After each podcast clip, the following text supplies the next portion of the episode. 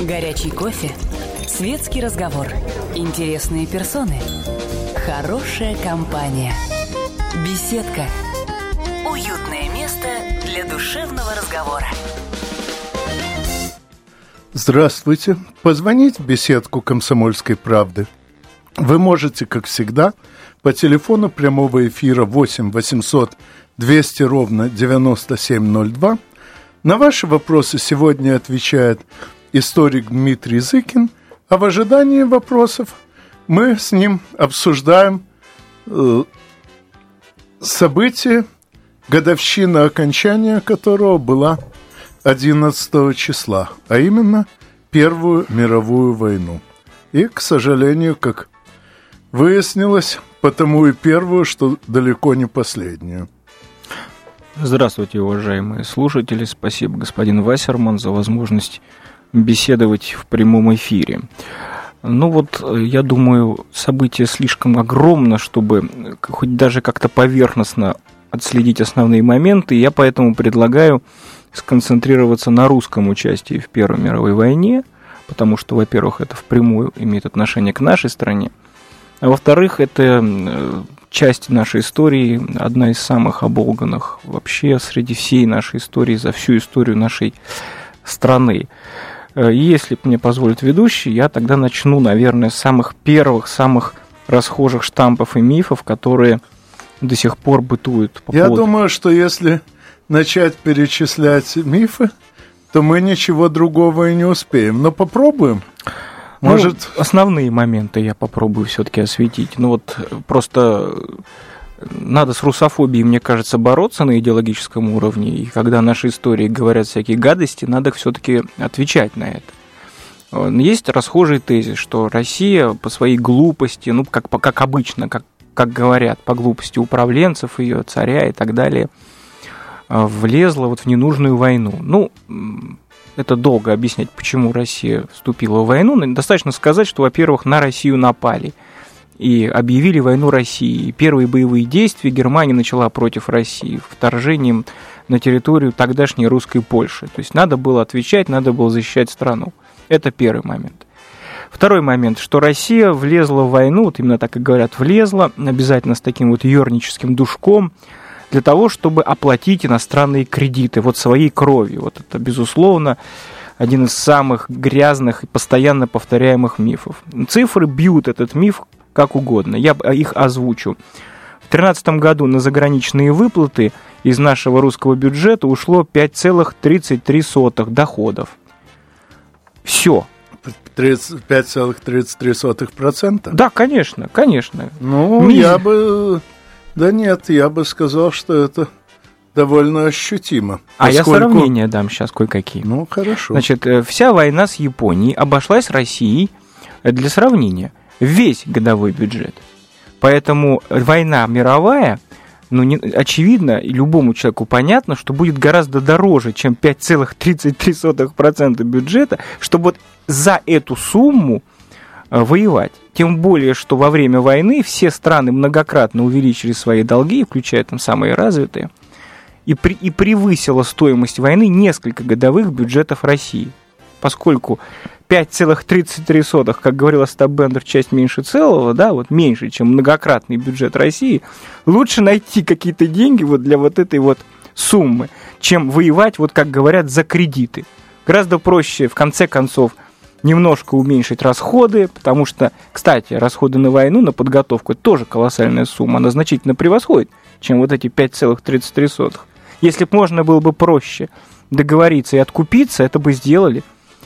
Вот это вот э, по поводу суммы. Но есть железное доказательство того, что Россия действовала независимо от других стран. Это связано даже не с финансами, а с тем, как была развернута наша армия.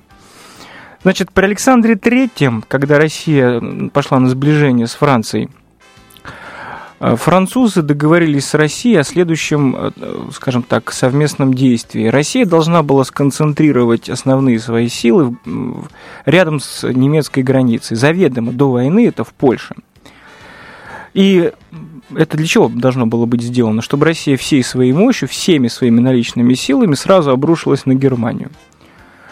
Соответственно, германцы, зная об этом, зная о том, что у нас вот такой план развертывания, э, придумали свой план контрмеры, который заключался в том, что первый основной удар в Первой мировой войне, в тогдашней просто мировой войне, должен был прийтись по России. Значит, если мы посмотрим на карту вот Российской империи, мы увидим, что конфигурация польского выступа, где находились вот эти вот войска, они очень похожи на Курскую дугу. И идея была точно такая же, которую мы все знаем со школьных времен, которая была использована теми же немцами, но на Курской дуге, удар с севера и с юга, и срезать эту, этот выступ и поймать в мешок все русские силы. Вот чем был чреват этот план. План действительно спасения Франции за счет интересов России.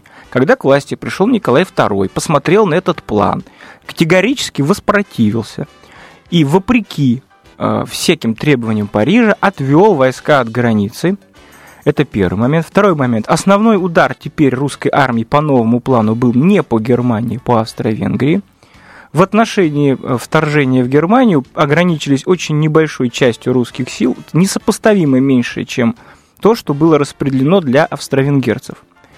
Париж, естественно, возмутился, требовал, чтобы Россия вернулась к старым планам, потому что они узнали, французы, что немцы, увидев такое дело, теперь решили развернуться против Франции. Они поняли, что теперь в мешок русскую армию не поймать, теперь основной удар будет не со стороны России – значит, надо разворачиваться против Франции.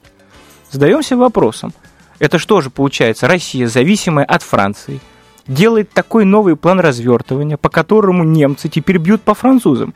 И на все требования Парижа поменять этот план отвечают резким отказом.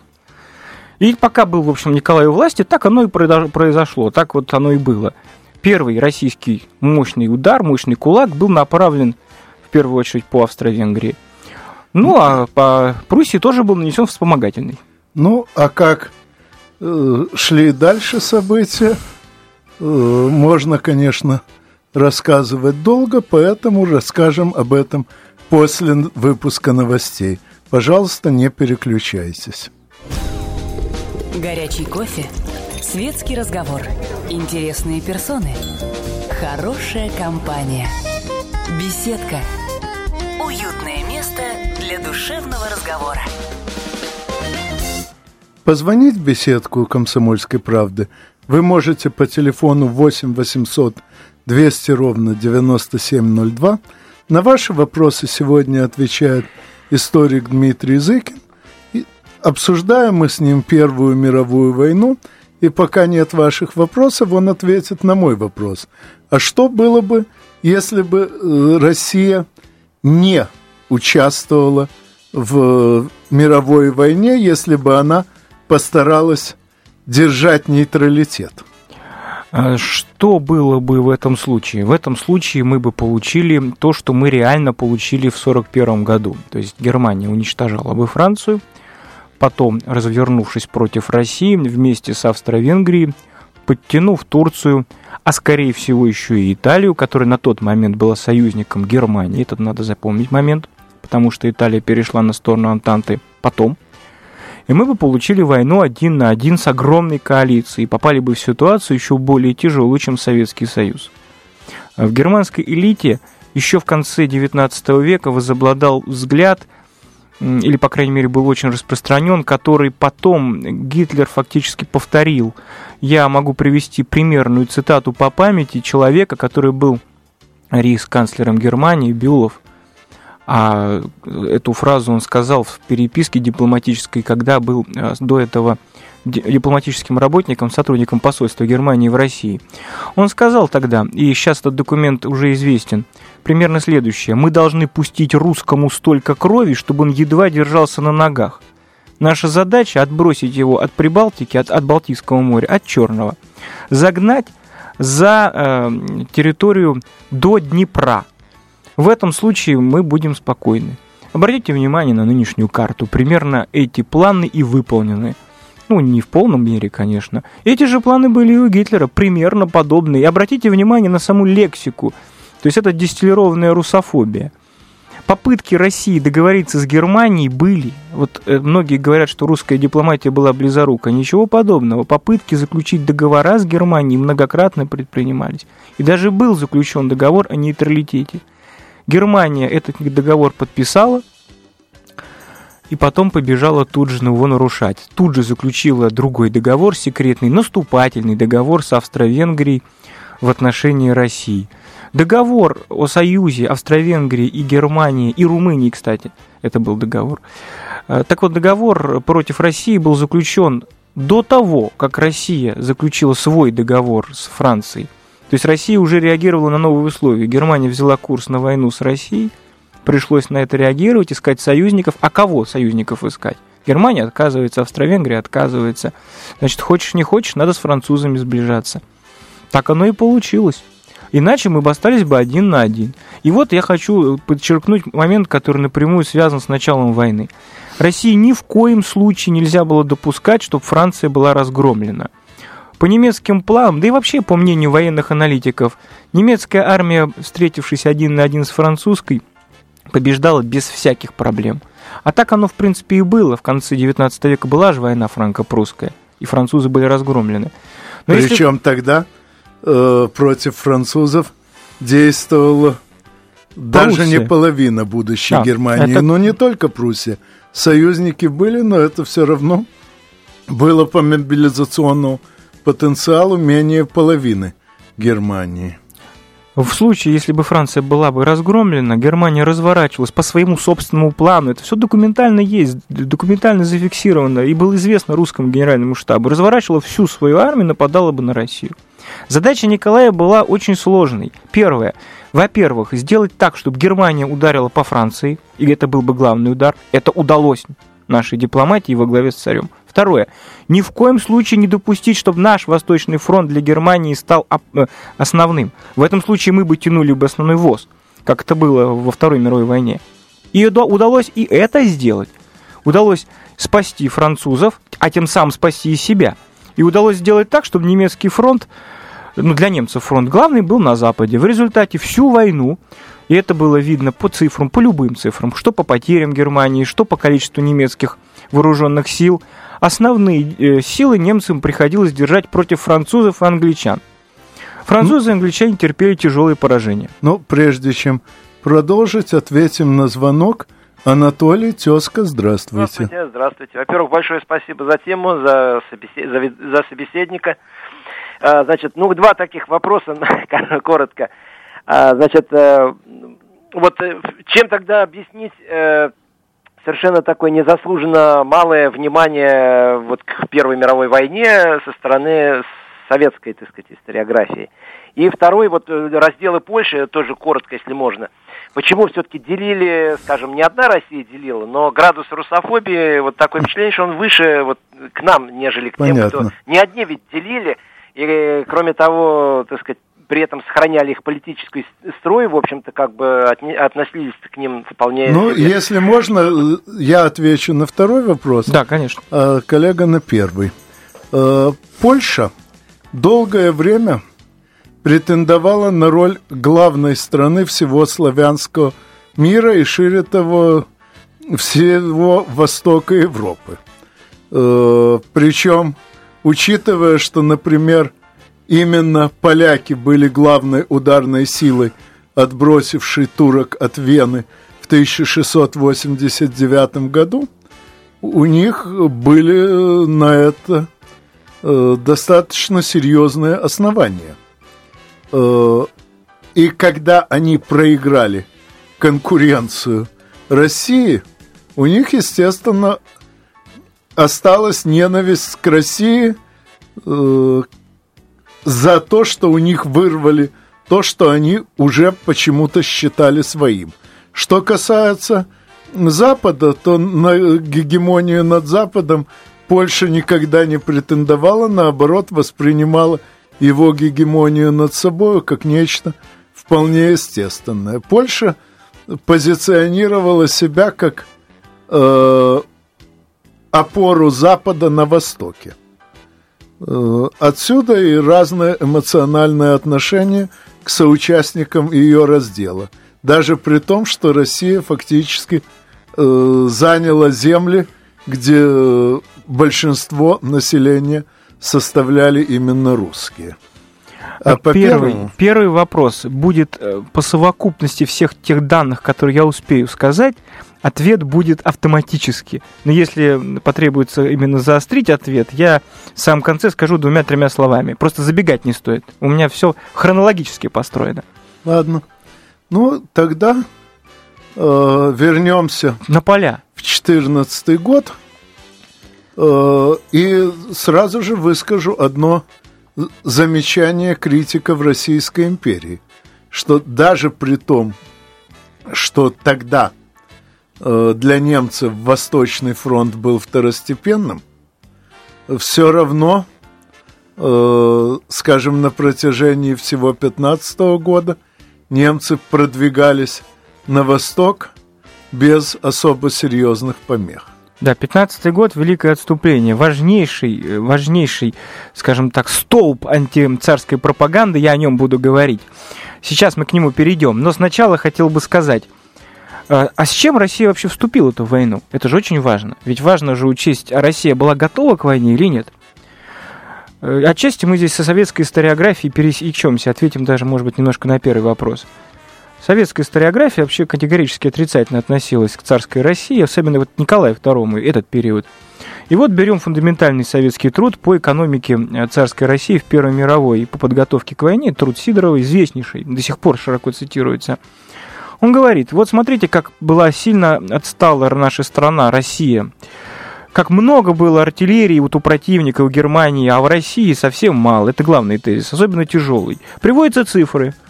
Русская артиллерия меньше, чем германская. Все, казалось бы, доказано. И на этом человек останавливается. А я вот посмотрю другие цифры.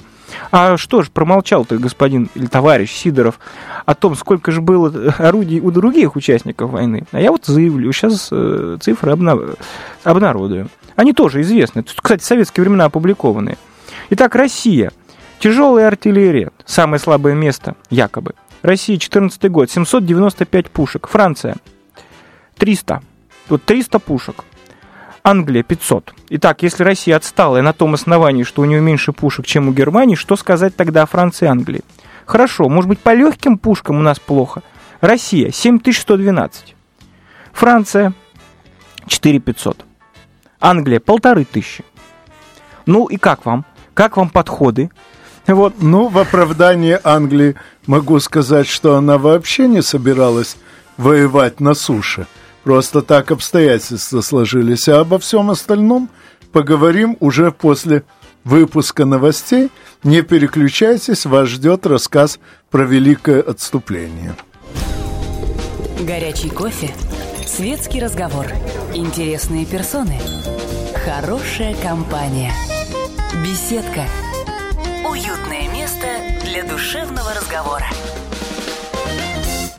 Позвонить в беседку вы можете по телефону 8 800 200 ровно 9702.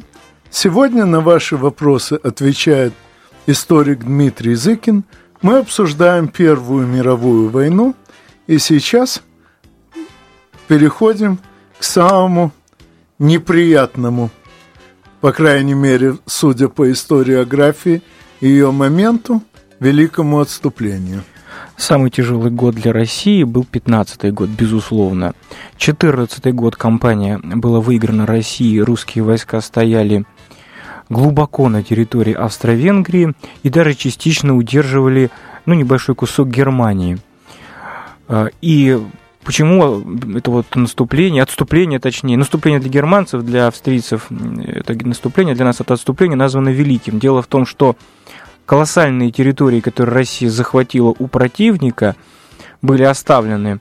И э, Россия отошла на территорию уже свою. Э, фронт стабилизировался на линии Рига, Пинск, э, соответственно, на юге Тернополь. То есть на расстоянии тысячи километров от Москвы фронт был остановлен, немцев остановили и австро-венгров на 800 километров от Петрограда. Ну, с этой точки зрения то есть, действительно, это великое отступление. Но почему? Потому что на фоне успехов 2014 года такое сравнение делается. А так, строго говоря, вот прикиньте, где находится фронт Первой мировой, ну, 170 километров от Бреста, от Бреста, около Тернополя. Это не как в 41 году рядом с Ленинградом и Москвой, и не как в 42 и 43 году около Сталинграда на Волге. Так что великое отступление, оно, конечно, не такое уж и великое, как кажется. Что там было? Ну, начнем с того, что, во-первых, русская армия отступала не весь 15 год, а первую половину, ну, скажем так, весну 15 года Россия до весны наступала, и русская армия вышла уже к Венгрии, к венгерской равнине. Э, видя такое дело, немцы поняли, что сейчас война будет уже проиграна, уже в 15 году, а не в 18 Надо Австро-Венгрию спасать.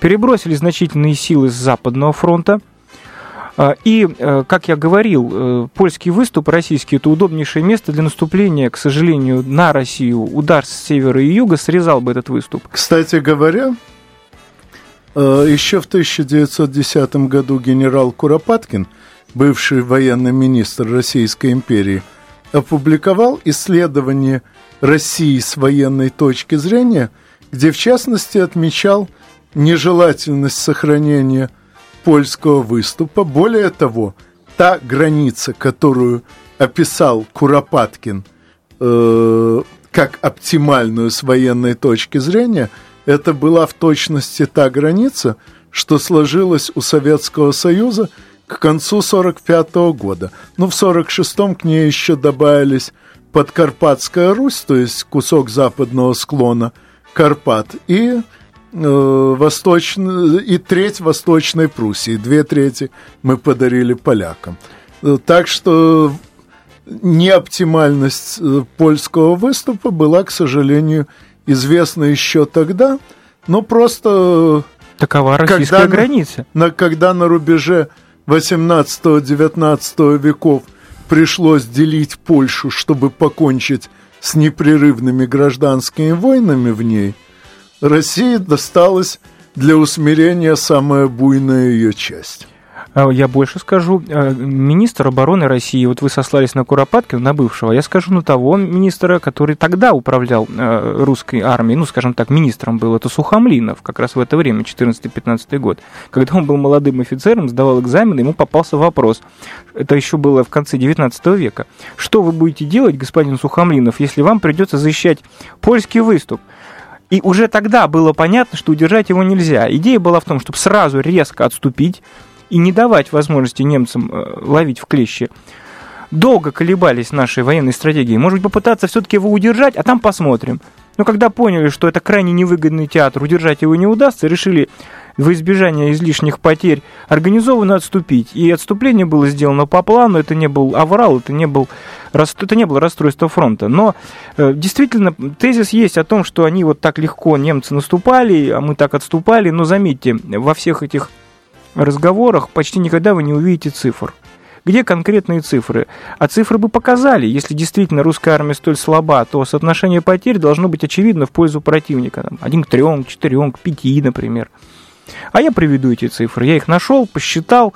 Так вот, я вам скажу, что за великое отступление, оно началось в мае 15 года. В сентябре оно закончилось. Все, больше русская армия не отступала. Сентябрь 15 года – это последний месяц, когда русская армия отступала.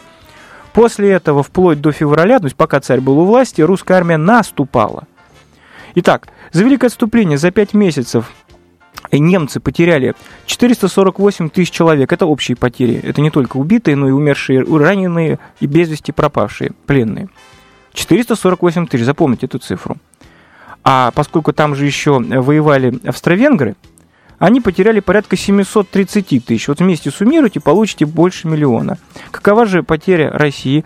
Россия потеряла, я сошлюсь на данные еще советские годы опубликованные, это они можно посмотреть, эти данные есть у Бориса Урланиса, у нашего известного демографа и в других справочников. 1 миллион 35 тысяч. Вот, вот сравните. Соотношение потерь один к одному. То есть никакой легкой прогулки для противника отнюдь не было. Э, итак, э, фронт стабилизировался, как, я говорю, на линии Рига-Тернополь-Пинск. Больше немцы наступать не могли. Заметьте, я в потере не учил, э, сколько у них больных еще было. Немцы, между прочим, за 15 год потеряли 1 миллион 200 человек больными. То есть их эвакуировали, там лечили и так далее. Австро-венгры никак не меньше. Таким образом, э, потери э, у противника за этот, э, за этот кусок, за этот 15 год и за кусок его за великое отступление были колоссальны. И вот резюме, который сделал царский генерал, который перешел потом в Красную армию, и в советские времена он это написал. Наступление в Россию глубоко истощило Германию и Австрию. Речь идет об Александре Свечине, это известнейший генерал Первой мировой и Красной армии. Теперь по поводу э, отсутствия снарядов, патронов и так далее. Когда говорят... Но об mm-hmm. этом мы поговорим отдельно после ответа на очередной ага. вопрос. Юрий Николаевич, здравствуйте. Здравствуйте. Я вот одного в толк не возьму. А почему войска, попавшие в окружение, э, считались обреченными? Они разве не могли ударить в тыл клину? Таким образом, острие клина само попало бы в окружение. Ну, скажу я, поскольку занимался этим вопросом применительно ко Второй мировой войне. Такой контрудар очень сложен, потому что э, ми, э, прорывающиеся войска, как правило, движутся гораздо быстрее, чем удается перебросить туда, перебросить в правильную точку окруженные войска. Кроме того, окруженные войска практически мгновенно лишаются снабжения. За счет складов можно жить, не говоря уже о том, чтобы воевать, считанные дни. И только при идеальном командовании и при очень большом потоке информации о противнике такой маневр имеет хоть малейшие шансы на э, удачное исполнение. В условиях Первой мировой войны при тогдашних средствах разведки и связи шансов на прорыв из окружения, не говоря уж о том, чтобы отсечь прорывающихся, прорывающуюся ударную группировку, шансов практически не было. Я приведу конкретный пример. Вот если кто-то ругает русскую армию, посмотрите на английскую. Английская армия попала на турецком фронте, на турецком, подчеркиваю, в окружение, и весь, весь большой отряд, от 10 тысяч человек, сдался в плен. Это Илькут. Вот представьте себе ситуацию. Тут говорить не приходится э, о каком-то прорыве. Тут очень тяжелая и неудобная ситуация в связи с конфигурацией русской границы, и против нас воюют отнюдь не турки, а немцы. А как раз на турецком фронте Россия разгромила турецкую армию в 14, 15, 16 годах и вторглась глубоко на территорию Турции. Трапезун, Эрдинжан, вот эти вот все территории, уже Анатолия, они уже были в руках России. А вот англичане получили от турок очень сильные удары. Но вернемся к 15 году. Есть широко распространенный вот миф о том, что русская армия ни патронов, ни снарядов не имела. Это все снарядный голод знаменитый. Во-первых, цифры показывают, что там, где нет снарядов и патронов, там соотношение будет в пользу противника. Это уже очевидно гипербол, гиперболизация литературная. Во-вторых, я дам слово не кому-нибудь, а генералу Маниковскому, который как раз заведовал главным артиллерийским управлением. Генерал Маниковский, царский генерал, опять же перешел на сторону большевиков. Каких-то симпатий к царю и к царизму у него не было. Это противник царя. Но что сказал э, генерал Маниковский, вы услышите уже после новостей. И, пожалуйста, не переключайтесь, новости у нас – тоже интересное. Горячий кофе, светский разговор, интересные персоны, хорошая компания, беседка, уютное место для душевного разговора. Позвонить в беседку вы все еще можете по телефону 8 800 200 ровно 9702. На ваши вопросы отвечает историк Дмитрий Зыкин – в промежутках между вопросами мы беседуем о Первой мировой войне, завершившейся 11 ноября 18 года. И сейчас он закончит начатую цитату из генерала Маниковского, заведовавшего снабжением русской армии и в императорское, и в советское время. Я приведу просто цифры, которые он озвучил. Значит, за 2014 год ежемесячно в среднем Россия выстреливала 460 тысяч, э, 464 тысячи снарядов в месяц. За период Великого отступления, это как раз тоже 5 месяцев, и в среднем получается 811 тысяч. Вот это называется ни патронов, ни снарядов. Значит, как генерал Маниковский охарактеризовал огромную мемуарную литературу, в которой нет ни одной, кстати, цифры по поводу снабжения, но зато есть много визгов и криков о том, что русская армия была э, абсолютно безоружна и бессильна. Он сказал, вранье, вранье от высших до низших чинов. Вот причина вранья – это отдельный разговор, много времени мы можем на него потратить, поэтому лучше э, я всем рекомендую обратить внимание на ключевые цифры. Соотношение потерь за этот вот период великого отступления России против противника один к одному. Значит, фронт стабилизировался в сентябре, стабилизировался на расстоянии тысячи километров от основных центров России, около Тернополя, Риги и Пинска. Вот сами судите, это великое отступление, это позор русской армии или не позор? После вот этого великого отступления немцы окончательно потеряли все возможности выиграть войну. Почему? Потому что их была надежда на то, что в 15 году они смогут вывести Россию из войны, окружить огромные русские армии в Польше. Ни того, ни другого не получилось. По признанию самих немцев, после этого шансы какие-то на победу уже у Германии окончательно исчезли. Можно было мечтать только о ничьей.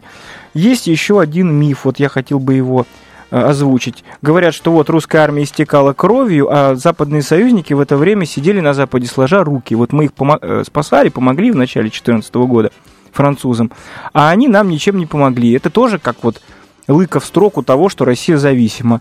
Значит, это тоже неправда. Значит, Россия в 2015 году обратилась к западным союзникам со словами, что если вы не поможете, то нам очень тяжело.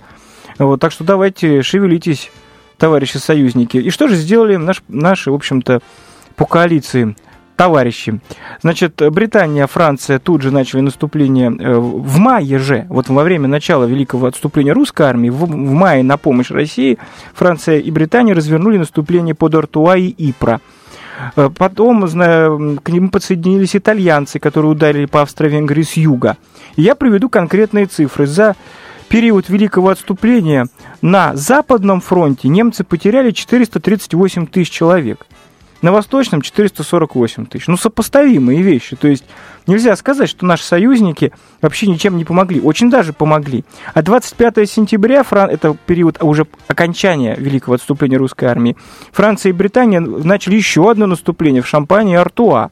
Тем самым окончательно заставив немцев э, прекратить все свои поползновения на нашем фронте. Итальянцев тоже нельзя сбрасывать со счетов. Они очень хорошенько потрепали австро-венгров в двух битвах. Первая битва при Изонце, там австро-венгры потеряли 22 тысячи человек, вторая битва при Изонце 47 тысяч человек. Так что здесь тоже никак нельзя сказать, что Россия была пушечным мясом. Если смотреть потери, если смотреть, что большая часть немецких сил все равно, даже во время Великого отступления находилась на Западе, и соотношение потерь было на Западе в полтора раза больше у наших союзников, чем у немцев, так это они были тогда уж пушечным мясом. Я подчеркиваю, соотношение противник, имеется в виду Германия, против э, французов и англичан один к полтора. За каждого немца полтора наших союзника приходилось погибать. А у нас примерно один к одному, у нас успех. Так что вот еще один миф, я так понимаю, мы, наверное, закрыли. Э, так, ну, а сейчас ответим на звонок. Игорь Иванович, здравствуйте. Здравствуйте. Э, вы знаете, э, я хотел бы задать вопрос по поводу мифа, который вы сотворили в самом начале, а именно на то, что, если я правильно понял, что Германия первая напала на Россию. Да, первая.